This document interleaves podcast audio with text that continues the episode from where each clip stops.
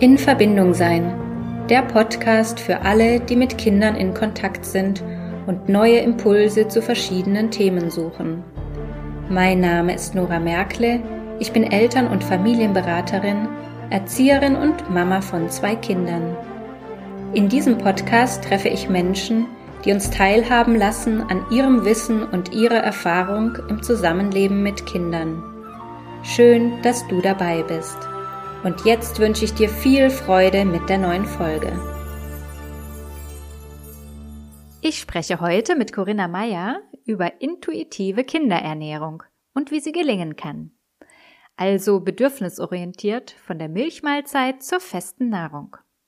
Corinna ist selbst Mama von zwei Kindern, Ernährungstherapeutin und hat sich mit ihrem Herzensthema nun auch selbstständig gemacht. Herzlich willkommen. Schön, dass du da bist, Corinna. Hallo Nora.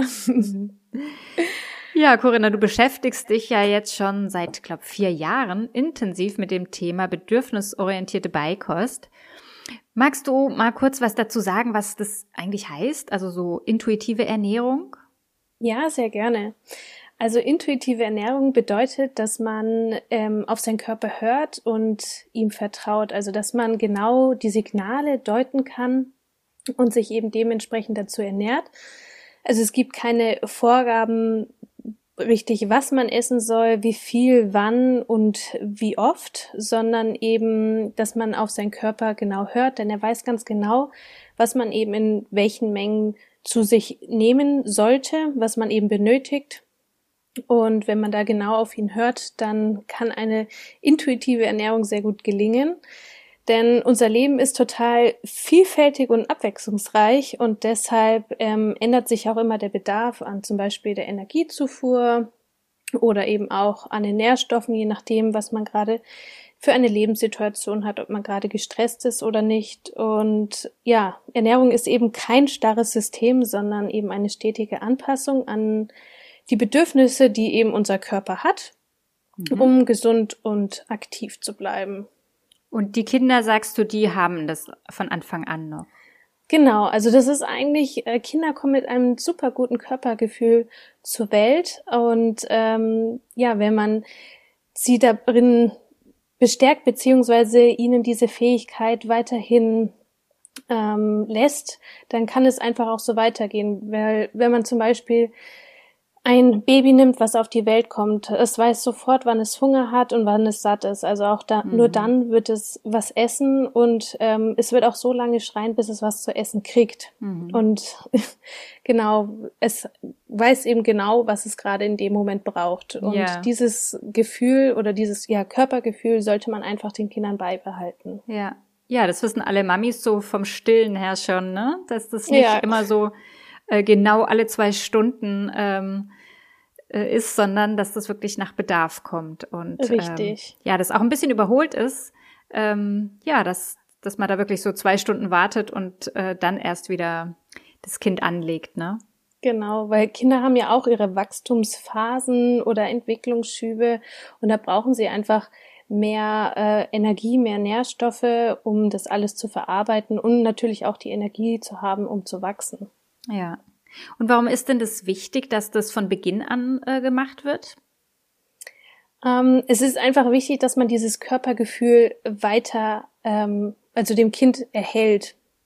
Denn ähm, wenn wir eben dieses Körpergefühl da haben, ähm, wie ich jetzt gerade schon gesagt habe, beim Stillen oder eben natürlich auch die Flasche geben nach Bedarf, ähm, wirkt sich das eben positiv aus, ähm, weil die Kinder genau auf ihren Körper dann hören können. Also wenn wir ihnen Alternativen bieten an fester Nahrung, können sie genau auswählen, was sie gerade an Nährstoffe brauchen. Da hat ähm, Anfang des 20. Jahrhunderts eine Kinderärztin ähm, aus den USA eine Studie durchgeführt, die ähm, eben Babys im Beikostalter beobachtet hat. Mhm. Und da war es eben so, dass die Kinder Essen bekommen haben. Sie konnten frei auswählen, was sie eben davon wollen. Manche Kinder haben sich rein pflanzlich ernährt, manche ähm, ja tierisch unpflanzlich, manche haben sich überwiegend tierisch ernährt. Und es wurde vor dem Experiment ähm, oder zu Beginn ähm, die Blutwerte kontrolliert und dann eben nach diesem Experiment, was über mehrere Monate ging. Und man hat eben gesehen, dass die Kinder einen optimalen Nährstoffstatus hatten. Also egal, mhm. ob das Kind sich jetzt nur einseitig ernährt hat oder eben ausgewogen, ähm, die Kinder konnten einfach ganz nach ihrem Körpergefühl gehen. Mhm. Und das ist eben das Wichtige am intuitiven Essen, dass man sie dementsprechend darin fördert, dass man eben darauf vertraut, dass die Kinder eben dieses Körpergefühl haben. Ja. Ja, das ist spannend, was du da jetzt erzählst mit der Studie, weil das heißt ja auch, dass ähm, die Kinder sich wirklich immer selber raussuchen, selbst wenn sie alles da haben zur Verfügung an Auswahl, dass dann doch manche eher zu pflanzlichen Sachen und manche eher zu tierischen Sachen greifen. Ne? Mhm, das finde genau. ich wirklich sehr interessant, ja.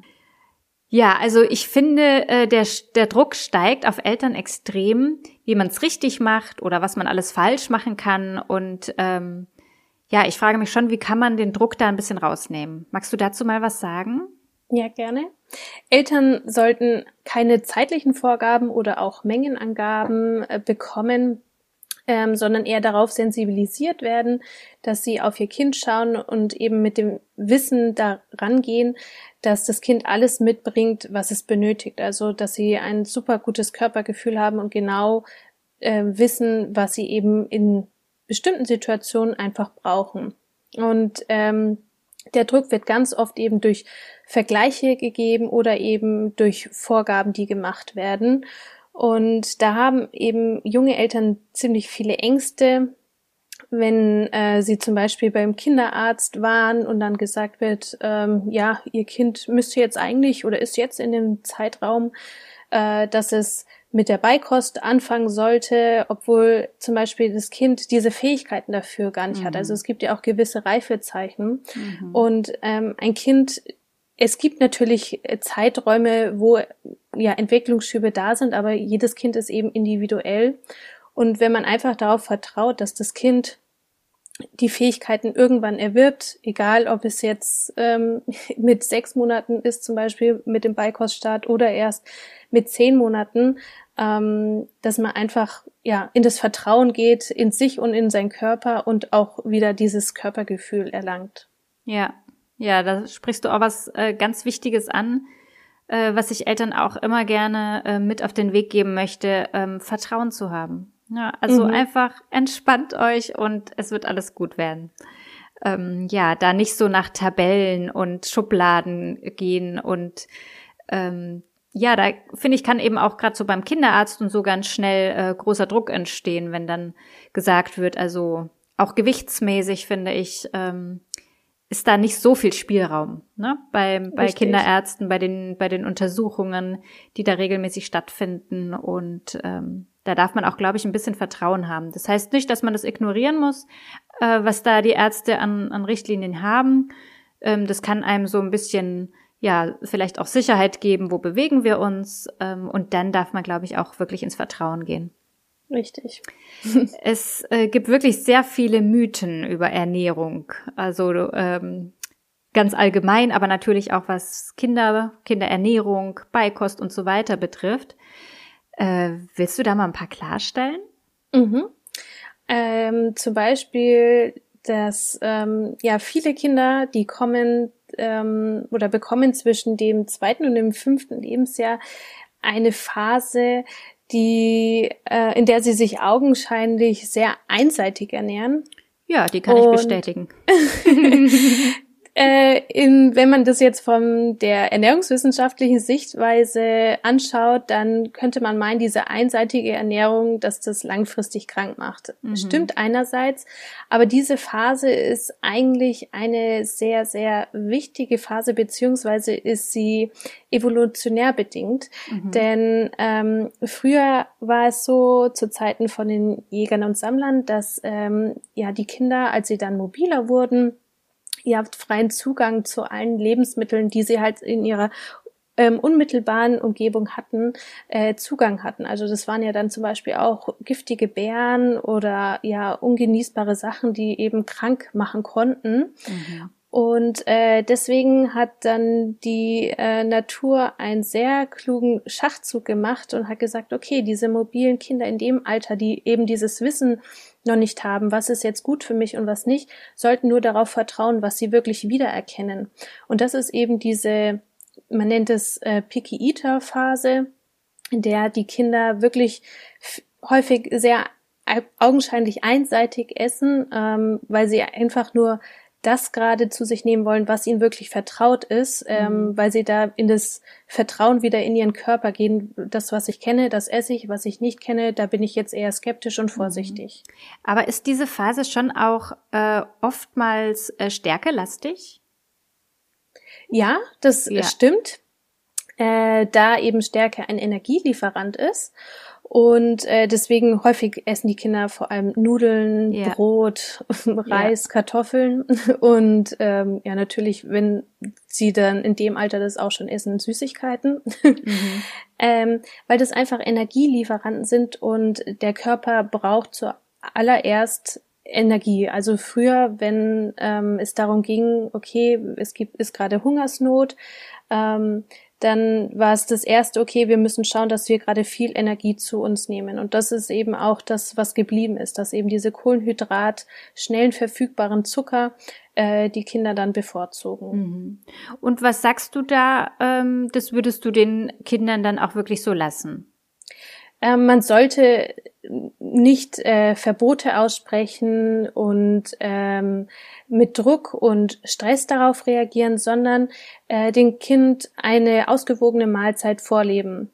Mhm. Denn wenn sie sehen, dass man als Elternteil, als Bezugsperson ähm, immer auch Gemüse und Obst ist, also eben Lebensmittel, die das Kind gerade nicht in seinen Speiseplan aufnehmen möchte, wird es irgendwann das Vertrauen haben und dann auch wieder darauf zurückgreifen. Also man kann ohne Druck das dem Kind auch immer wieder anbieten. Also wenn man einfach mal sagt, okay, heute gibt's jetzt zum Beispiel äh, Nudeln mit einer Tomatensauce, möchtest du auch was von der Tomatensauce, dass das Kind dann trotzdem entscheiden kann, ob es die möchte oder nicht. Mhm. Also man sollte auf keinen Fall dann nur noch dem Kind das geben äh, oder nur noch das kochen, was das Kind isst, sondern das immer mit äh, Lebensmitteln, die gerade eben nicht so angesagt sind, äh, kombinieren und eben anbieten. Ja. Immer wieder anbieten. Ja. Okay. Ja, aber es ist ja schon mal beruhigend, äh, dass man sich da gar nicht so Sorgen machen äh, braucht und dass das äh, auch einfach wieder weggehen kann, ne? Ja, richtig. Ja. Ähm, aber sag mal, kann man auch irgendwas total falsch machen? Also gibt es schon irgendwas, was wirklich wichtig ist zu beachten? Also man äh, kann grundsätzlich nicht alles äh, total falsch machen.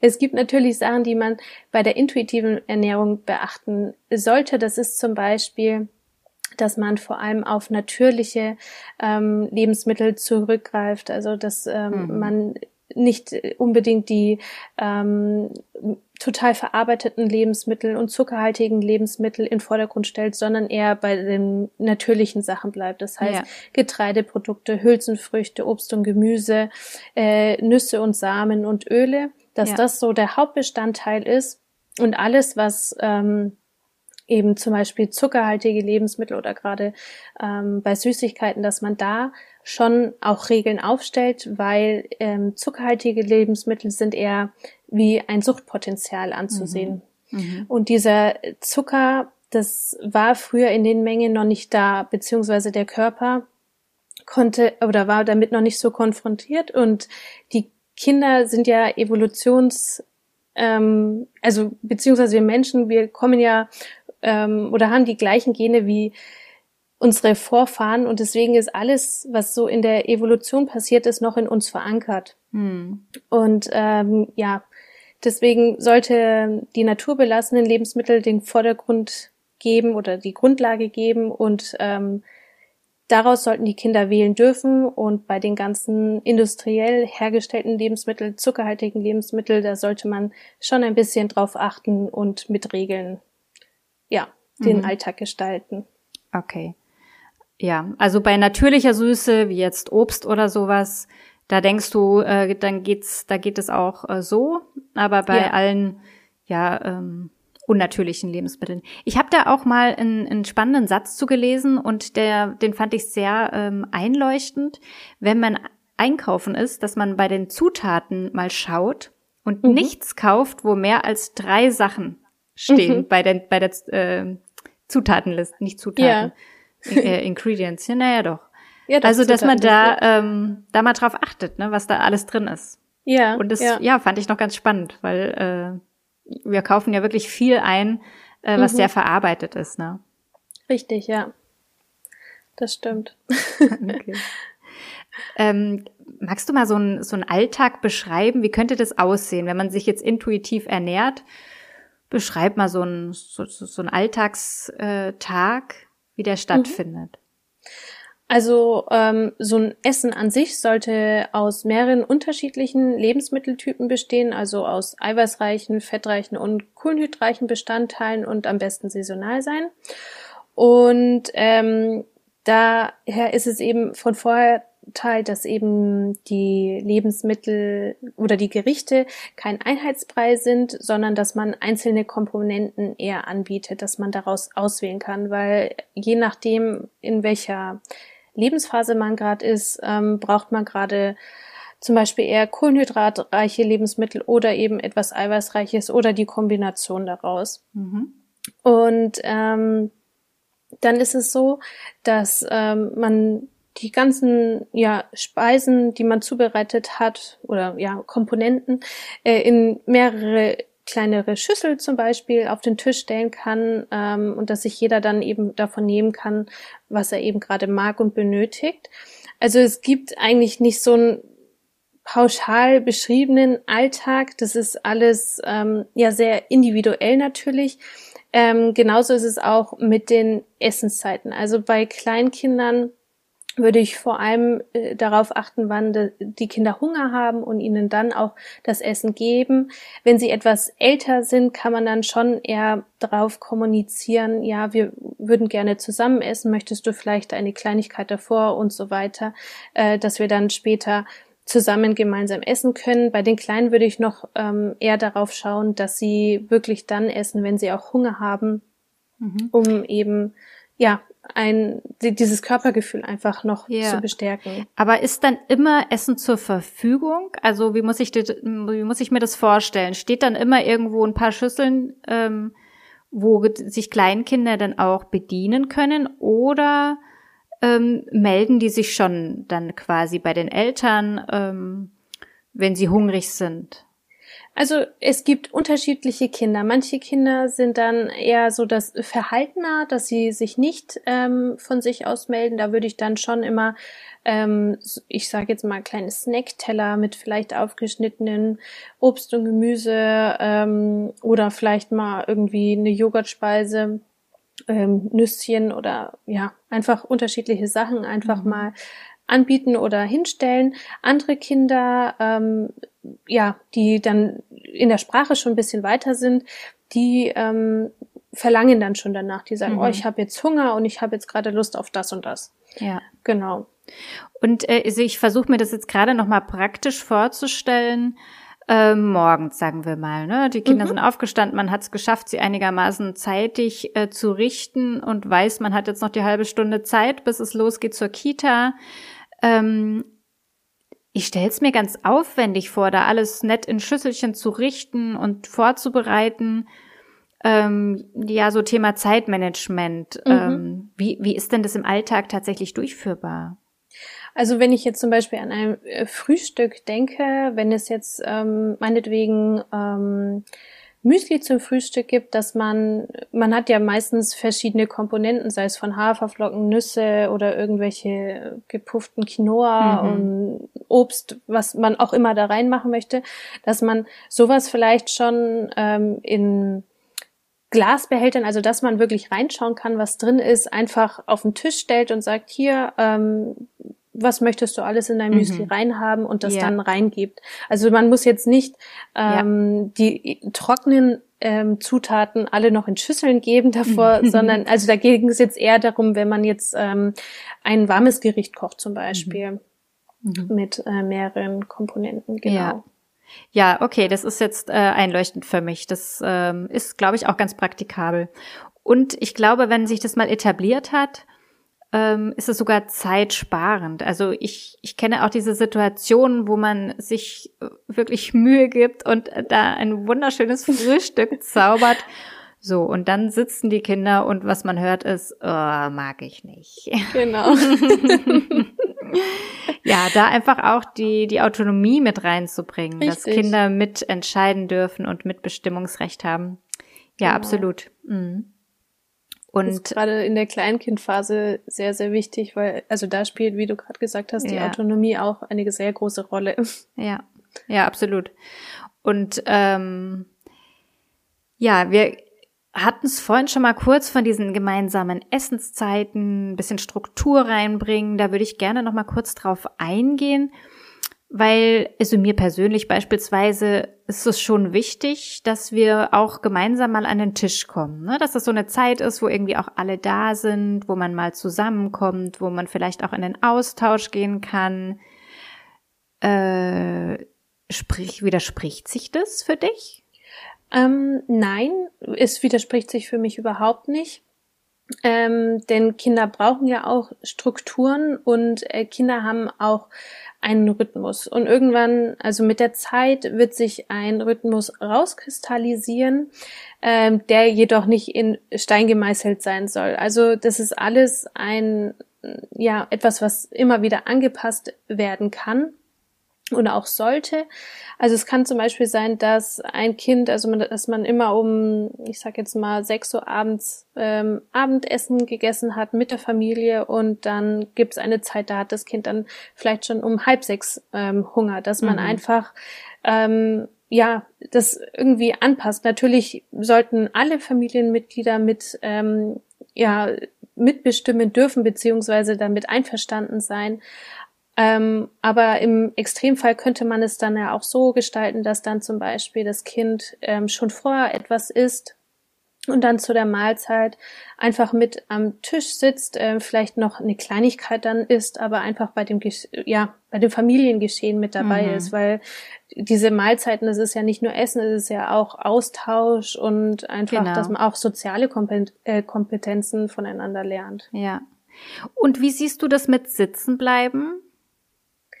Ähm, es kommt drauf an, wie alt ein Kind ist. Also ähm, die kleineren Kinder, sobald sie aufgegessen haben, hält sie eigentlich nichts mehr am mhm. Tisch. Mhm. Ähm, da würde ich jetzt auch äh, sie einfach lassen. Ja. Wenn Geschwisterkinder noch dabei sind, ähm, könnte ich mir vorstellen, dass man sagt, hey, pass mal auf, äh, wenn dein Bruder, deine Schwester aufgegessen hat, dann könnt ihr gerne aufstehen und spielen gehen. Ja ähm, weil ich habe selber die Erfahrung gemacht, wenn ähm, einer der beiden Kinder fertig ist mit Essen und aufsteht und der andere eigentlich noch Hunger hat, aber das andere Kind schon spielt, dann mhm. möchte das andere Kind auch sofort genau. aufstehen genau. und hat dann kurze Zeit später wieder Hunger. Ja.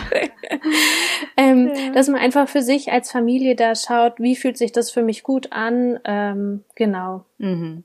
Ja, und auch individuell einfach ähm, schaut, finde ich, nach Alter und Richtig. Ähm, auch Situationen, ne, wenn abends alle müde sind, also da auch wieder individuell zu schauen, vielleicht genau. legen wir es eine halbe Stunde vor oder mhm. wie können wir es gemeinsam gestalten, dass es doch noch für alle entspannt ist. Ja, absolut. Genau. Hm. Jetzt habe ich noch eine Frage, wenn das, wenn die Kinder sich quasi immer nehmen, was sie möchten. Also mhm. du bist vorhin schon mal ein bisschen drauf eingegangen bezüglich ja. Vitaminen, Mineralstoffen und so weiter. Da machen wir uns ja auch ganz gerne mal ähm, Gedanken, dass da vielleicht eine Unterversorgung stattfinden mhm. ähm, könnte. Du bist jetzt eingangs schon mal so ein bisschen äh, in, in dieser Studie drauf eingegangen. Ja. Dass diese Sorge eigentlich nicht berechtigt ist, ne? Genau. Also Kinder haben ein sehr, sehr gutes äh, Körpergespür und wissen eigentlich genau, was sie benötigen, um ihren Körper mit Vitaminen, Mineralstoffen und alles, was eben noch dazugehört, optimal zu versorgen. Äh, wenn man sie eben uneingeschränkt das Essen lässt von den natürlichen Lebensmitteln, was sie eben möchten. Trotzdem sollte darauf eben geachtet werden, dass man ähm, ein vielfältiges Angebot ihnen eben unterbreitet, dass es abwechslungsreich gestaltet wird ähm, und sich auch der Saison anpasst, denn saisonale Lebensmittel haben oft äh, Vitamine und Mineralstoffe in großen Mengen erhalten, die man zu dieser Jahreszeit dann auch braucht. Mhm äh, wie zum Beispiel das ähm, jetzt in der Winterzeit gerade die Zitrusfrüchte zum Beispiel äh, Saison haben, die ja gerade auch sehr viel Vitamin C erhalten. und äh, die sind ja Immunsystem stärken zum Beispiel. Mhm. Ähm, genau. Wenn man aber zum Beispiel den Eindruck hat, okay, mein Kind, ähm, das hat irgendwie wirkt es sehr, ja, schon fast lethargisch, beziehungsweise, ja, das ist jetzt ein bisschen übertrieben, aber es kränkelt sehr mhm, häufig und schlapp und ist schlapp, und so. mhm. äh, dass man da natürlich das einfach mal zum Kinderga äh, Kinderarzt ist und äh, gegenchecken lässt, mhm. aber an sich sollte man da auf jeden Fall darauf vertrauen, auf dieses gute Gespür, äh, das ein Kinder, Kind einfach hat. Ja. Und ähm, wir sind ja eigentlich alle nicht so aufgewachsen oder ich glaube zumindest die wenigsten, ne? Also mhm. so un unsere äh, Altersklasse, sage ich mal. Ja. ähm, kann man im Alter auch wieder zu diesem intuitiven Essen zurückfinden oder ist das, wenn man das mal verloren hat oder abtrainiert bekommen hat, ähm, ist das dann einfach so? Äh, man kann auf jeden Fall da wieder hin zurück ähm, finden. Es ist aber, muss man wirklich auch dazu sagen, ein steiniger Weg, ähm, wenn man das komplett verloren hat. Ähm, man muss einfach sein Körpergefühl wieder zurückgewinnen und das, äh, ja, damit man einfach seine Zeichen deuten kann. Ähm, das ist ein Prozess, wo man kleine Schritte geht, ähm, dass man schon zu Anfang einfach mal schaut, okay, wann habe ich eigentlich wirklich Hunger hm. und wann ähm, tritt bei mir das Sättigungsgefühl ein. Das ist schon mal der erste große Punkt, den viele Menschen eigentlich gar nicht mehr haben, so in unserem Alter, mhm. ähm, weil ja, bei uns wurde immer noch gesagt, ja, wenn du den Teller auf isst, dann wird mhm. morgen gutes Wetter oder jetzt mhm. ist ähm, 6 Uhr, jetzt ist Essenzeit, jetzt muss was gegessen werden. Ja. Also, dass viele gar nicht mehr so eben ihr Körpergefühl haben. Mhm. Genau. Absolut. Also das ist mir auch nochmal wichtig, das ähm, allen, allen Eltern mit auf den Weg zu geben. Also an Essen auch nichts zu knüpfen, ne? weder als mhm. Belohnung einzusetzen, also egal was es ist, ob das Süßigkeiten sind oder ähm, sonstige Nahrungsmittel, die wirklich nur als Essen zu betrachten und nicht an irgendwas anderes äh, zu knüpfen oder auch zum Beispiel als Strafe, ne? dass ja, Kinder dann ähm, mit, mit Essensentzug gedroht wird und derlei Sachen, äh, weil das eigentlich fast immer zu, zu ähm, später zu Problemen mit der mhm. Ernährung mhm. führt. Ja. ja, genau. Ich meine, es ist ja auch zu sehen, dass äh, sehr viele erwachsene Menschen ernährungsbedingte Erkrankungen haben, mhm. da sie einfach dieses Körpergefühl gar nicht mehr haben. Ja. Sondern einfach, dass ein Überkonsum an Lebensmitteln stattfindet. Ähm, ja, ich meine, da ist gerade auch die Vielfalt natürlich dran schuld, die wir gerade zur Verfügung haben, dass immer alles mhm. da ist. Auch viel ähm, ja, ähm, verarbeitete Lebensmittel, zuckerhaltige Lebensmittel, ähm, ja, dass einfach die, dieses Ernährungsbewusstsein nicht mehr da ist oder das Körpergefühl. Ja, total. Und auch äh, das häufig einfach so an, an an Belohnungen geknüpft ist. Ne? Ich höre mhm. ganz, ganz oft von Erwachsenen den Satz, so, jetzt hat das, das habe ich mir jetzt aber verdient. Ne? Oder jetzt habe ich das und das Richtig. gemacht, jetzt gönne ich mir mal das und das. Und es ist einfach nur Essen oder Nahrung, also die eigentlich ausschließlich äh, dafür da ist und mhm. überhaupt nichts mit irgendwas anderem zu tun hat. Und das, das merke ich so häufig im Alltag bei, bei Sätzen, die wirklich erwachsene Menschen dann ähm, ja eigentlich mit dem Essen verknüpfen. Und das ist wirklich schade. Ja, richtig. Ja. Ja, Corinna, es ist äh, super spannend mit dir darüber zu plaudern. Und bevor du jetzt noch ein bisschen erzählst, was du sonst noch machst, so, mhm. ähm, würde ich dir gerne noch meine letzte Frage stellen. Ja. Und die stelle ich allen meinen, meinen Gästen äh, hier. Und ja. zwar, was würdest du der kleinen Corinna heute sagen, ihr mit auf den Weg geben bezüglich Ernährung? Ich würde der kleinen Corinna sagen, dass ähm, ja es gut so ist, wie sie sich ernährt, dass sie sich da keinen Kopf machen sollte, sondern dass sie ihren Weg findet, ähm, wenn sie auf ihren Körper hört. Wie schön. Ja, das war jetzt schon fast ein Schlusssatz, aber bevor wir hier beenden, erzähl uns doch mal noch ganz kurz, wie man dich finden kann, Ähm, ich weiß auch, dass du einen Online-Kurs zum Beispiel gemacht hast. Äh, erzähl doch mal noch kurz. Mhm. Also finden kann man mich auf Instagram, da bin ich unter intuitive Kinderernährung zu finden äh, oder auch auf Facebook, da habe ich eine Gruppe, die heißt intuitive und bedürfnisorientierte Beikost. Da teile ich ganz viele Sachen zu ja, intuitivem Essen bei Kindern, auch zur Picky Phase und natürlich zur Beikostphase. Ähm, ich habe im letzten Jahr einen Kurs konzipiert. Das ist ein sechswöchiger Online-Kurs. Da geht es eben um das intuitive Essen und äh, bedürfnisorientierte Essen äh, von Kindern beziehungsweise der Übergang von der Milchmahlzeit zur festen Nahrung.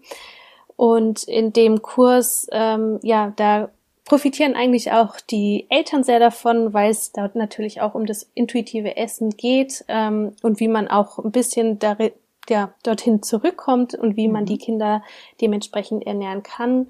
Ähm, es geht auch um Ernährungswissen, wie man sich eben intuitiv optimal ernähren kann. Dann gibt's ähm, auch Sachen, zum Beispiel ähm, eine Vorbereitungswoche, die ist ganz zu Beginn des Kurses, ähm, wo es darum geht, ähm, wie man sich ja bewusst dem Körper wieder nähert.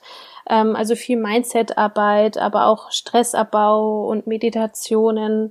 Genau, das sind so die Themen. Mhm. Ja, klingt spannend. danke. Okay, dann danke ich dir für dein Gespräch, Corinna, und wünsche dir alles Gute. Und vielen Dank. Ja, danke, dass du dir die Zeit genommen hast. danke dir. Tschüss. Tschüss. Schön, dass du heute mit dabei warst. Ich hoffe, dass du Impulse mitnehmen konntest. Falls du Hilfe und Unterstützung bei einem Familienkonflikt möchtest, dann freue ich mich, dich in einer Einzelberatung begrüßen zu dürfen. Alle Infos dazu findest du auf meiner Homepage in Verbindung-sein.de. Ich freue mich auf dich. Bleib in Verbindung, deine Nora.